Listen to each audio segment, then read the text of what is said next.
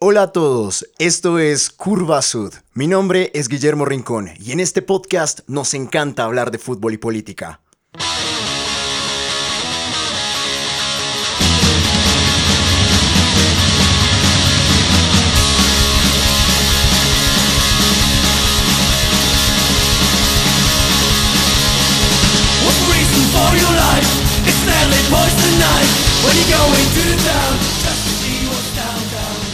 Es irónico que la próxima Copa Mundial se realice en Qatar.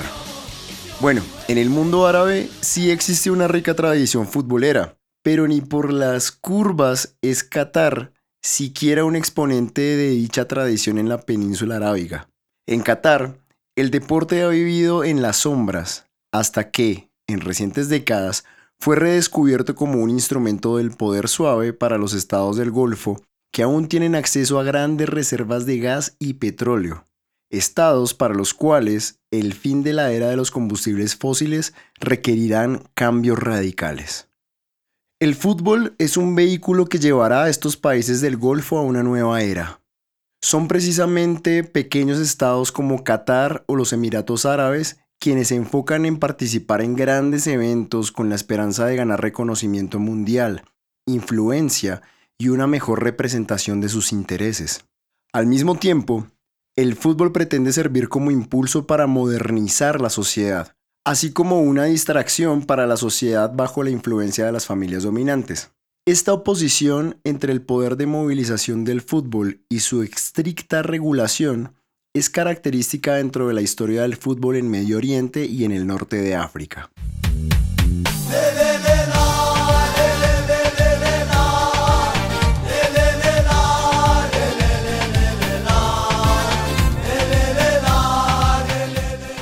Desde finales del siglo XIX, el fútbol fue importado por las potencias colonialistas en el curso de sus ambiciones imperialistas. Los orígenes del fútbol moderno en Medio Oriente y en el norte de África están ligados al poder colonial. En primer lugar, Gran Bretaña, la autoproclamada cuna del fútbol. Durante aquel tiempo, el fútbol no era un deporte de la gente, ni hablar de las mujeres, ya fuera como jugadores o como hinchas, o de la clase obrera como lo sería después. Por el contrario, era un deporte perteneciente a las élites urbanas que llevaron el juego a las capitales del hemisferio sur como Estambul, El Cairo y Teherán. Las intenciones del poder colonial no eran solo asegurar el control económico y político sobre los territorios, sino también exportar bienes tales como el progreso y la cultura europea, supuestamente superior. Dichos valores exportados fueron también aplicados, aunque no exclusivamente, basándose en la violencia y la coerción, ya que los poderes imperiales hicieron uso del ya antes mencionado poder suave para incrustar su pretensión de poder en el ámbito cultural. Esto quiere decir que fueron principalmente comerciantes, profesores, soldados y marineros británicos quienes introdujeron a las élites de las capitales de Oriente Medio al fútbol, que consiguió un rápido crecimiento en su popularidad en la segunda mitad del siglo XIX en Gran Bretaña. A diferencia de las colonias francesas en el norte de África, donde inicialmente solo a los europeos se les permitía jugar, los británicos permitieron a las clases altas egipcias practicar el fútbol. Al igual que las instituciones educativas victorianas, su objetivo era, entre otras cosas, enseñar a la población local los valores europeos de disciplina y respeto por las autoridades coloniales. El fútbol y los valores que transmite a través de los poderes coloniales hicieron que se convierta en un importante instrumento de control. Gran Bretaña intentó mantener su supremacía después de la Primera Guerra Mundial en el mandato de Palestina bajo el lema Divide y reinarás. Vieron en el fútbol una oportunidad para limar asperezas entre árabes y judíos en un momento donde las hostilidades venían en alza. Los británicos decidieron organizar torneos de fútbol en donde se enfrentarían equipos conformados por jugadores árabes y judíos. Pero durante este tramo aparecieron sentimientos nacionalistas en ambos bandos y peor aún, este nacionalismo ocasionó que ambos grupos vieran a los británicos como una fuerza invasora, y ya no solamente en el campo de juego. Marruecos, Túnez y Argelia, bajo ocupación francesa, también asistieron al crecimiento del fútbol como deporte organizado. Aunque a los locales no se les permitía jugar al fútbol, la fundación de los primeros clubes locales como el Espérance Sportive de Tunis de Túnez en 1919 representó un acto de emancipación en contra del poder colonial. La fundación de clubes locales en Argelia y Túnez fue influenciada ampliamente por intereses nacionalistas y republicanos. En contraste, claro, con la fundación del Wydad Casablanca. El rey marroquí Hassan I logró establecer una forma de nacionalismo que se suponía leal al Estado y a la monarquía. Luego, el fútbol se iba a convertir, como lo ha hecho en todas partes, en un fenómeno de masas.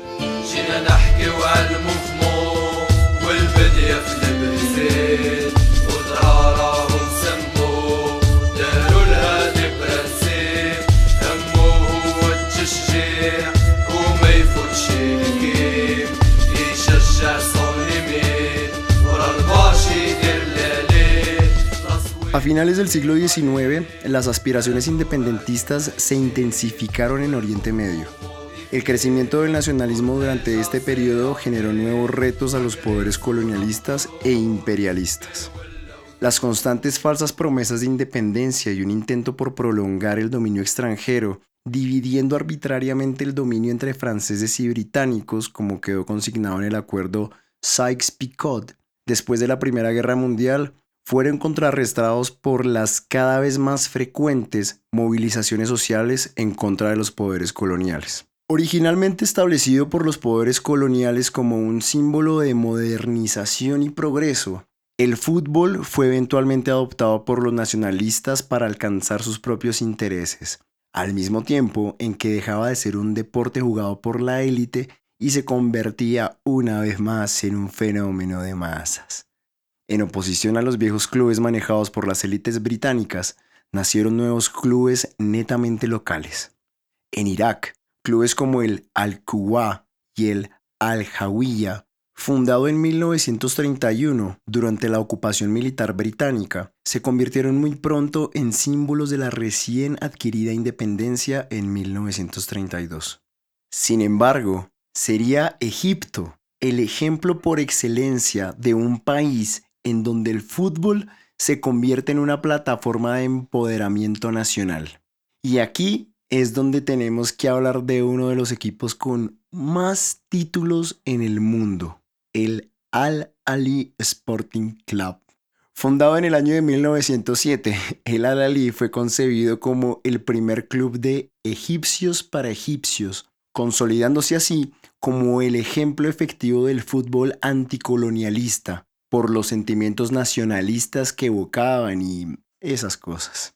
No sería sino hasta 1911 cuando ante la creciente popularidad del Al-Ali nacería su archirrival, el Zamalek, conocido como el club mixto, ya que admitía jugadores de nacionalidad egipcia y europea. En 1922, Egipto consigue su independencia nominal Nominal porque seguían siendo dependientes de la corona británica, esto bajo el gobierno del rey Fuad, que era abiertamente pro-británico. Aunque no lo pareciera, el destino del país se jugaba también en los estadios egipcios.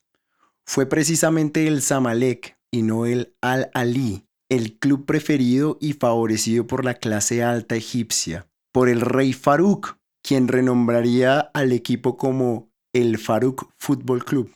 Esto hasta el año de 1952, cuando el rey Farouk fuera depuesto mediante un golpe de Estado por un alto rango militar llamado Gamal Abdel Nasser, entre otras cosas, primer presidente de Egipto e impulsor del panarabismo y del socialismo árabe, corrientes de las que también hizo parte un tal Muammar Gaddafi.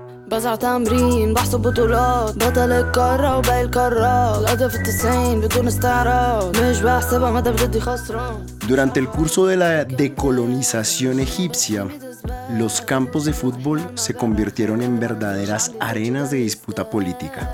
Por ejemplo, como cuando la selección nacional egipcia de fútbol llegó hasta las semifinales en los Juegos Olímpicos de 1928.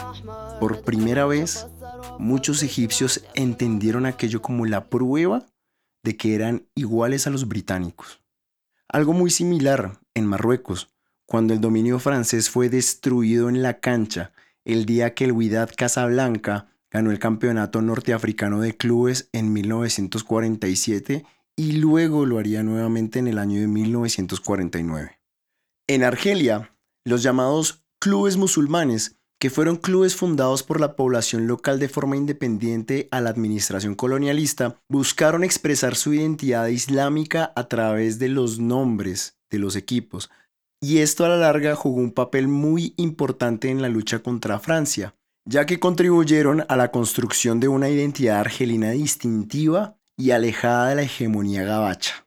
Francia, por supuesto, no se iba a quedar de brazos cruzados, y en consecuencia ordenaron que todos los clubes argelinos debían tener al menos cinco jugadores europeos.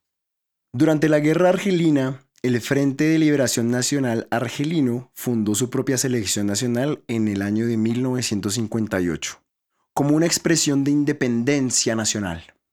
En aquel entonces, el jugador argelino más famoso, Rashid McCluffy, aceptó el hecho de que hacer parte de la selección argelina de fútbol le iba a impedir jugar con la selección francesa al próximo campeonato mundial que sería disputado en Suecia. Este deseo de independencia en el fútbol se hizo camino a la política muy pronto. Argelia se convertiría en un país independiente en marzo de 1962 y sería reconocida oficialmente por la FIFA en 1963. A modo de dato curioso, cabe resaltar que aunque la FIFA fue fundada por ocho naciones de la Europa Occidental para el año de 1939, ya contaban con más de 50 países miembros, incluyendo Egipto, Líbano y Siria. Inmediatamente después de la Segunda Guerra Mundial, muchos países no solamente se convirtieron en países miembros de la Organización de Naciones Unidas, sino también en miembros de la FIFA. Algunos estados como Palestina son miembros de FIFA aún sin ser miembros en pleno de la ONU o Organización de Naciones Unidas. Bueno, lo que quiere decir que no son reconocidos como países en pleno por la mayoría de países del mundo, o lo que los noticieros llaman comunidad internacional. Por ejemplo, en el año 2012, la ONU otorgó a Palestina el estatus de país observador y Estado no miembro aun cuando FIFA lo reconoce completamente desde el año 1998. Desde entonces, el fútbol se ha convertido en un fuerte símbolo nacional. Algunos incluso podrían decir que el reconocimiento por parte de la FIFA podría representar un paso adelante en la lucha palestina por su independencia.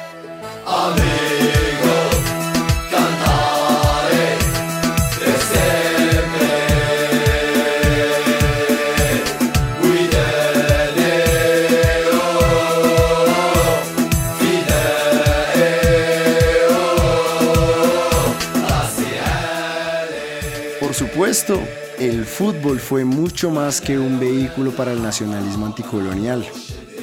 Muchos líderes autócratas de Medio Oriente reconocieron en el fútbol un especial poder para distraer a la población y desviar su atención de los problemas políticos, sociales y económicos.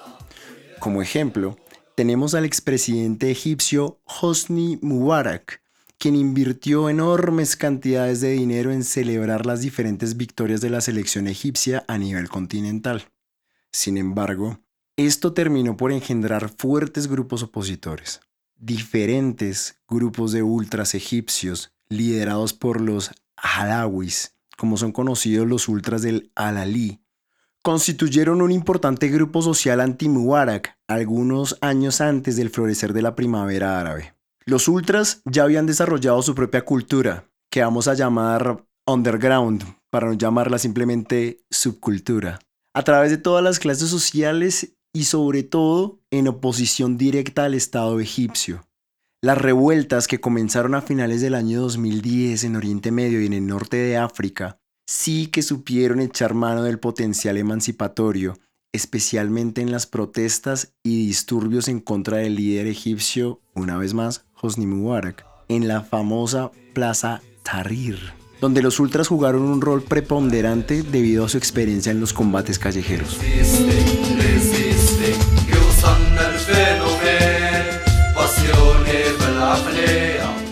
Otro Otros grupos de ultras estuvieron involucrados en el derrocamiento del dictador Ben Ali en Túnez, pero por otro lado han sido también víctimas. Es necesario recordar la que sería una de las más brutales masacres en la historia de Egipto, cuando 74 ultras del Al-Ali fueron asesinados por hinchas del Al-Masri, ante la mirada de las fuerzas de seguridad que se encargaron de abrir el paso a los hinchas locales y negar la salida del estadio a los visitantes. Tras el incidente, los activistas políticos antigubernamentales acusaron al gobernante Consejo Supremo de las Fuerzas Armadas, o SCAF, a los remanentes del antiguo régimen aún en posiciones de poder, afirmando que los hechos tenían un carácter contrarrevolucionario. La violencia en Port Said tuvo lugar en la víspera del primer aniversario de lo que más tarde se conocería como la Batalla del Camello, cuando matones armados asaltaron a los manifestantes en la Plaza Tahrir a lomo de camello. Esto fue visto por los activistas como un último esfuerzo del partido gobernante para afirmar el control y sembrar el miedo y el caos. Esas fueron palabras del expresidente Hosni Mubarak, quien dijo como, si ustedes van a intentar derrocarme, no están preparados para el caos que van a enfrentar. Las personas que asistieron al partido afirmaron que, a diferencia de los procedimientos normales, no se realizaron registros de seguridad en las entradas del estadio, lo que permitió el contrabando de armas improvisadas. Testigos presenciales afirmaron que el personal de seguridad asistente no tomó ninguna medida para prevenir o mitigar los enfrentamientos. Hubo otras afirmaciones de que las puertas del estadio estaban cerradas con llave, atrapando a los seguidores minoritarios del Al-Ali adentro. A menudo el fútbol ha sido presentado como una fuerza integradora dentro de la sociedad. Aún así, estos efectos son expuestos muy rara vez ante la comunidad internacional.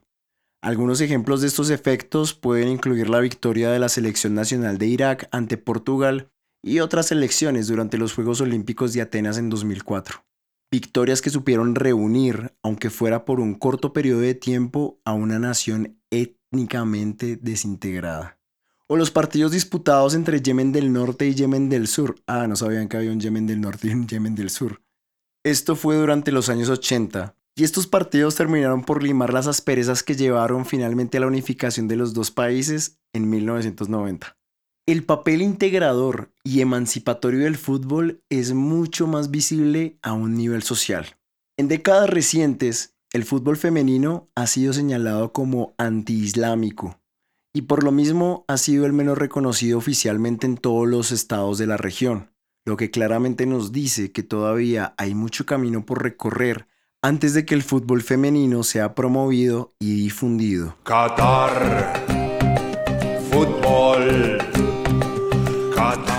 Esta breve, brevísima exposición del fútbol en Oriente Medio ilustra su dinámica emancipadora y revolucionaria duradera, así como las fuerzas represivas en juego. La Copa del Mundo en Qatar es simultáneamente una expresión del alcance de la élite gobernante y su deseo fundamental de cambio. Queda por ver cuándo y cómo se producirán estos cambios y cuáles son los resultados que surgirán a raíz de la celebración de la Copa del Mundo 2022, ya de por más enlodada y sucia por las violaciones de los derechos humanos y la corrupción.